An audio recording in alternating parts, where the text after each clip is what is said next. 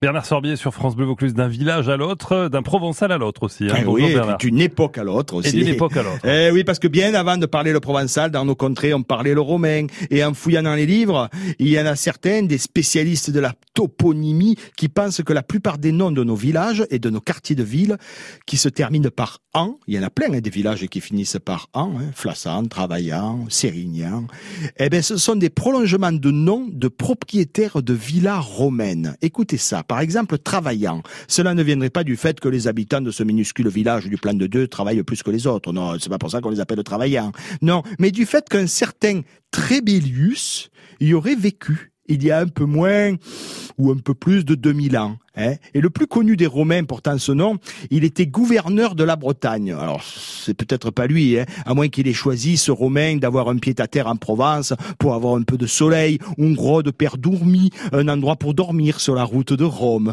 Pour ce qui est de Visan, Visan, ça finit par an aussi dans l'enclave des papes. Les rois de la toponymie, donc, provençale, avancent qu'il aurait pu naître de la présence d'un certain Avitus. Alors lui, ce Avitus, il a vécu, hein, et lui, il vivait à Clermont-Ferrand, 390 après Jésus-Christ. Ça ne rajeunit pas. Hein. Est-ce qu'il avait lui aussi un pied-à-terre à Perveni Cava d'Irabas pour venir creuser des truffes dans l'enclave des papes pendant l'hiver?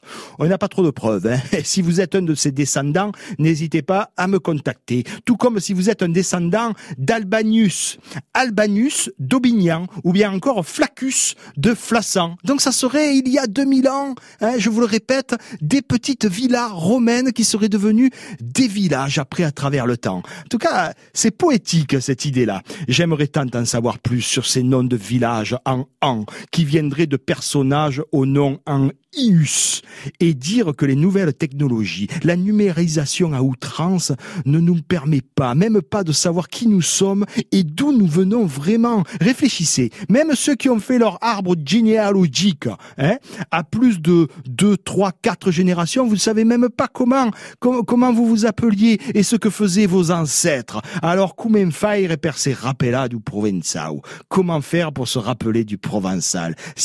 Acquis on est là pour se mélanger. Et c'est ça qui est bien. Mais ce serait bien de se souvenir des ingrédients de nos mélanges pour encore mieux apprécier nos vies. Allez, à demain. Salut Bernard.